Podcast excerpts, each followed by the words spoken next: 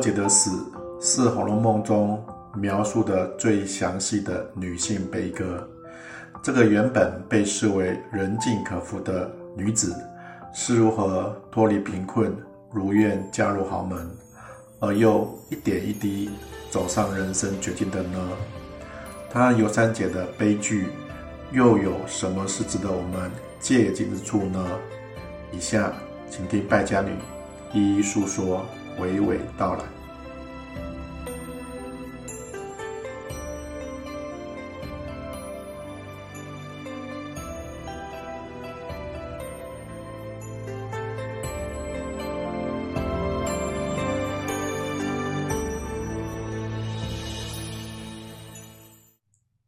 大家好，我是败家女，欢迎收听我的节目。《红楼梦》里几乎每个人的死法都不相同，例如上吊的秦可卿、处柱的瑞珠、头颈的金钏、含恨的晴雯、被毒死的香菱、遭虐待的迎春、割颈自尽的尤三姐，以及吞金自杀的尤二姐。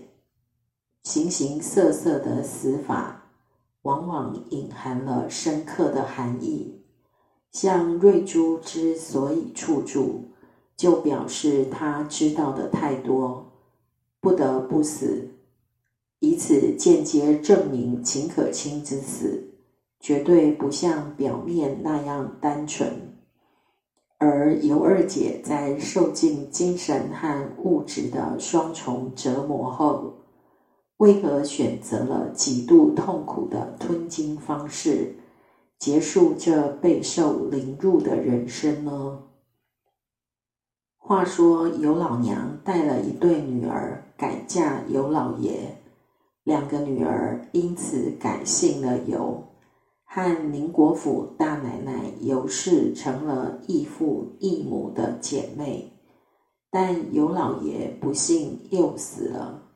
母女三人只好厚着脸皮投靠了贾珍、尤氏夫妇。不过天下没有白吃的午餐，既受了贾珍的资助，就要付出相对的代价，所以尤二姐被推出来作为贡品，成为贾珍的情妇。第六十三回。贾珍的父亲贾敬去世了。当贾蓉得知尤氏把尤二姐、尤三姐接来宁国府时，原文说：贾蓉听见两个姨娘来了，便和贾珍相视一笑。这父子的会心一笑，不知隐含了多少邪恶思想。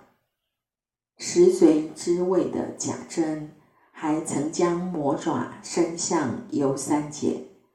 第六十五回原文说，尤二姐知局，便邀她母亲说：“我怪怕的，妈同我到那边走走来。”尤老娘也会意，便真的同她出来，只剩小丫头们。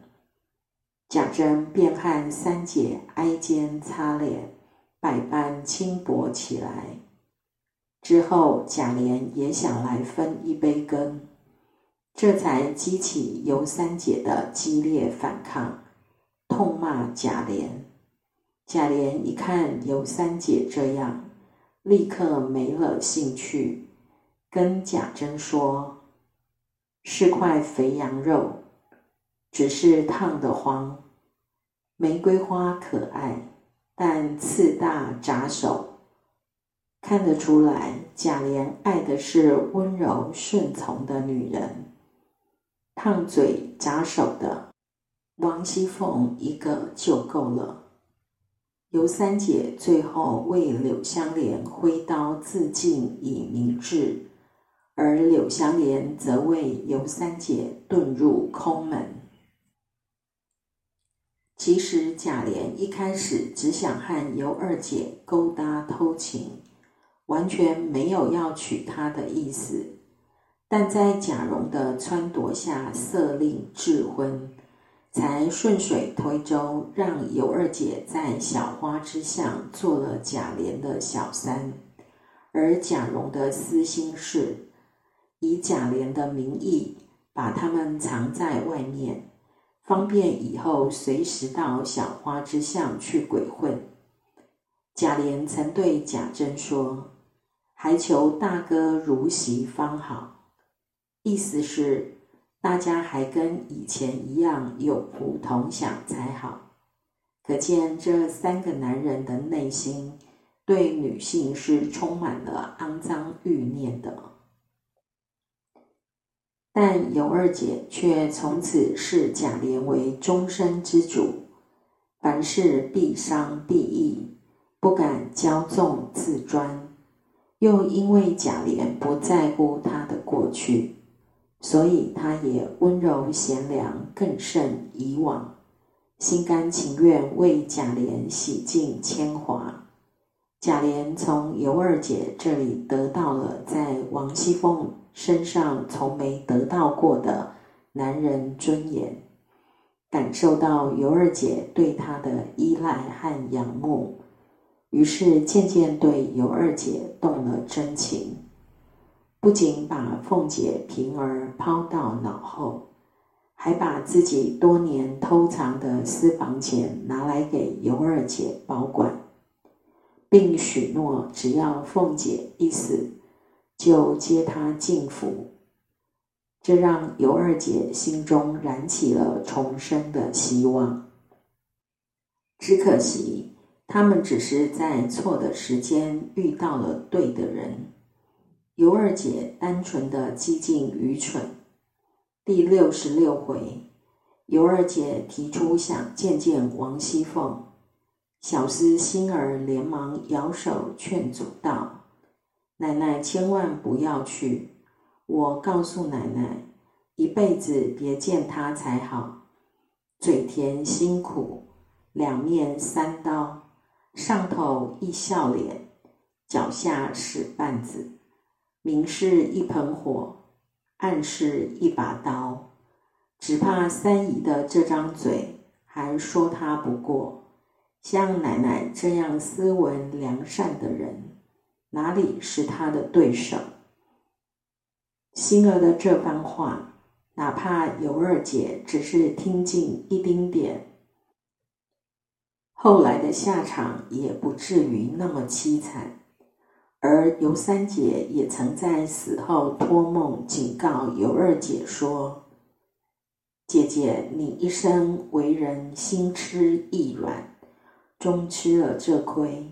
休信那杜甫花言巧语，外作贤良，内藏奸诈。他发狠定要弄你一死方罢。若妹子在世，断不肯令你进来。”即使进来，亦不容他这样。星儿和尤三姐都认为王熙凤不会放过尤二姐，劝她小心。可惜尤二姐并不放在心上，居然天真的说：“我只以礼待她，她敢怎样？”这时的尤二姐。只想早日进府，做个名正言顺的姨奶奶，根本不懂得害怕。很快，王熙凤便听说丈夫贾琏在外包养尤二姐的事，她立马提审贾琏身边的星儿，弄清楚所有来龙去脉，然后不动声色，暗中盘算布局。等待时机进行报复。第一步是先把尤二姐骗进贾府，掌控在自己手中。趁着贾琏被贾赦派到平安州办事，王熙凤一身素服，来到尤二姐的住处。这期间，宫里一位老太妃近期薨逝。正在国丧期间，贾琏的伯父贾敬也还在办丧事，因此，王熙凤要抓住贾琏国丧家丧期间娶亲的双重违法。她故意头戴素白银器，身着月白缎袄、青缎披风、白绫素裙，惨淡登场，刻意制造自己清白秀丽、朴素贤良的形象。一见到尤二姐，凤姐便称姐姐，恳求尤二姐跟她回府，想和她同居同处，同份同利，同是公婆，同见丈夫，喜则同喜，悲则同悲，情似姐妹，何必骨肉？还低声下气地说。若姐姐不随奴去，奴亦情愿在此相陪。奴愿做妹子，每日服侍姐姐梳头洗面，只求姐姐在二爷跟前替我好言方便方便，容我一席之地安身，奴死也甘愿。凤姐话说的诚恳，戏演得精彩。一会儿掏心掏肺，一会儿委屈掉泪，再送上四匹上等绸缎衣料，四对金珠簪环，以示友好。尤二姐先前听说凤姐狠毒好妒，亲眼所见却并非如此，只觉得他人超好，堪做知己。那些负面的传闻，都是下人不服管教，故意诋毁王熙凤的。凤姐见尤二姐被说动，立刻叫人收拾香笼细软，假意殷切，说要亲自护送回府。等尤二姐上了车，凤姐便说：“我们家大规矩大。”这事老太太一概不知。倘或知二爷福孝中娶你，管把他打死了。他建议尤二姐先到大观园里住几天，等有了稳妥的办法，再去拜见长辈。此时的尤二姐万万没有想到，自己已掉入凤姐的陷阱。噩梦才刚要开始，第二步是故作贤良。他先命人收拾厢房三间，一切比照自己正式的规格，再把尤二姐带到贾母面前，当着众人介绍这位新姨娘，将自己的心腹善姐送给尤二姐当贴身丫鬟。然后妹妹长妹妹短的，以彰显自己娴熟大度。光听名字就知道这位善姐绝非善类。进府的第三天，尤二姐说眉头有了，女婿回身大奶奶拿些来。善姐马上冷嘲热讽地说：“我们奶奶天天承应了老太太。”又要承应这边太太，那边太太，这些妯娌姐妹，上下几百男女，天天起来，都等他的话。一日少说，大事也有一二十件，小事还有三五十件。外头的从娘娘算起。以及王公侯伯家多少人情客礼，家里又有这些亲友的调度，银子上千钱上万，一日都从他一个手、一个心、一个口里调度，哪里为这点小事去烦他？我劝你省些着吧，咱们又不是明媒正娶来的。这是他亘古少有的一个贤良人才这样待你。差些的人听见了这话，吵嚷起来，把你丢在外面，死不死，生不生，你又敢怎样呢？一席话说的尤二姐默默低头，无言以对。从此以后，饭也不按时送，饿一顿饱一顿，还时常是剩菜馊饭。尤二姐说过两次，善姐便又酸言酸语一顿，变本加厉，让她更加衣食不周。而凤姐则装作不知情，时不时过来虚情假意嘘寒问暖一番。尤二姐生怕人家笑她不安分，只能忍着不敢说。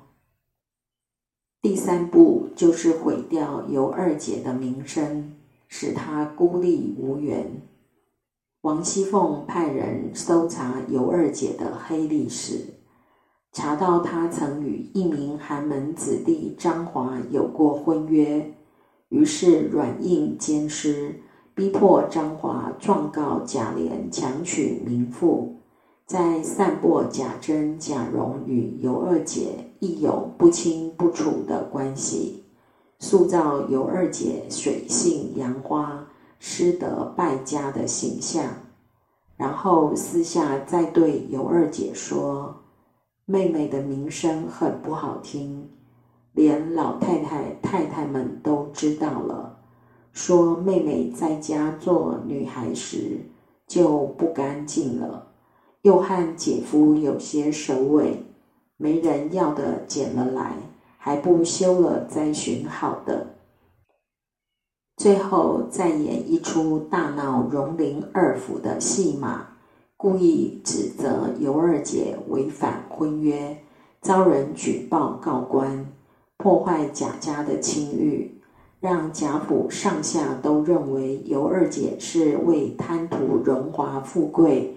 而攀附贾琏的荡妇王熙凤，在趁机向贾珍、贾蓉勒索五百两的精神抚慰金。另一方面，张华生怕遭到杀人灭口而连夜逃走，被王熙凤指派前去追杀的旺儿，则因于心不忍而向凤姐谎称张华已死。第四步是隔岸观火，借刀杀人。贾琏因在平安州办事得力，父亲贾赦便将身边的一个丫鬟秋桐送给贾琏做妾。一个未除，一个又来。王熙凤对秋桐的到来虽然气得咬牙切齿，但工于心计的她。自然懂得先联合次要敌人，打击主要敌人的道理。而秋桐仗着自己是荣国府大老爷所赐，又是贾琏新宠，连凤姐、平儿都不放在眼里，对尤二姐更是鄙视到了极点，开口闭口都是先奸后娶、没汉子要的娼妇。凤姐则趁势在他耳边煽风点火，挑唆他每日指着门对尤二姐百般辱骂。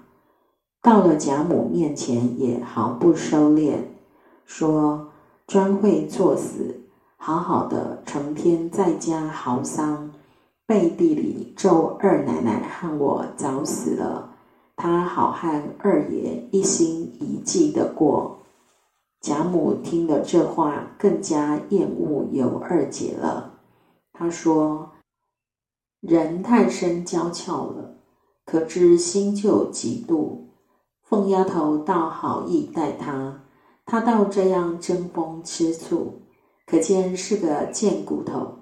至此，尤二姐可说是叫天天不应，叫地地不灵，四面楚歌了。”最后一步，则是打掉尤二姐腹中的胎儿，给予致命的一击。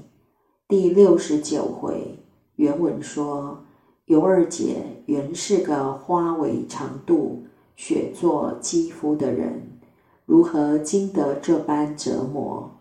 不过受了一个月的暗气，便奄奄得病，四肢懒动，茶饭不进。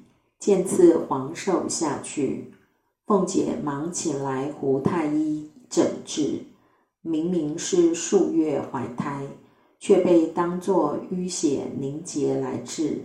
用过行血化瘀的虎狼之药后，半夜便打下一个已成型的男胎。这时贾琏痛悔不已，凤姐则比贾琏更急十倍，只说：“咱们命中无子，好容易有了一个，又遇见这样没本事的大夫。”于是天地前烧香礼拜，自己通晨祷告说：“我或有病，只求尤氏妹子身体大愈，再得怀胎生一男子。我愿吃长斋念佛。”众人听见，无不称赞贤德。每当贾琏睡在秋桐房中时，凤姐又差人给尤二姐做汤送水，至此尤二姐总算看清凤姐的真面目了。但又能如何呢？腹中胎儿已落，万念俱灰的尤二姐心想：病已成事，日无所养，凡有所伤，料定必不能好。况胎已打下，无可悬心，何必受这些灵气？不如一死，倒还干净。常听见人说，生金子可以坠死，岂不比上吊自刎又干净？想必正起来，打开箱子，找出一块生金，也不知多重。恨命含泪便吞入口中，其次狠命直着脖子，方咽了下去。然后赶忙将衣服首饰穿戴整齐，上炕躺下了。当下人不知鬼不觉。据说金子的重量会一段一段穿破肠胃内脏而死。可怜的尤二姐，需要多大的怨念才会选择吞金这样痛苦的死法？而她死后并没有像秦可卿、尤三姐一样托梦给谁，生无可恋的一生，哪有什么可牵挂的呢？二姐死后，贾府开始有人听说流掉的胎儿。是被属兔的人冲到的，而秋桐正好属兔，这秋桐的噩梦也要开始了。细细品读第六十三回到六十九回，王熙凤步步为营、层层设套的杀人计划，着实让人不寒而栗。而到底需要多少的恨意？才会让人做到这个地步呢？他口蜜腹剑、佛口蛇心的功夫，阴险毒辣、不留活口的手段，真是叫人三观尽毁。八十回后，机关算尽的王熙凤开始为她曾经的伤天害理、丧尽天良付出惨痛的代价。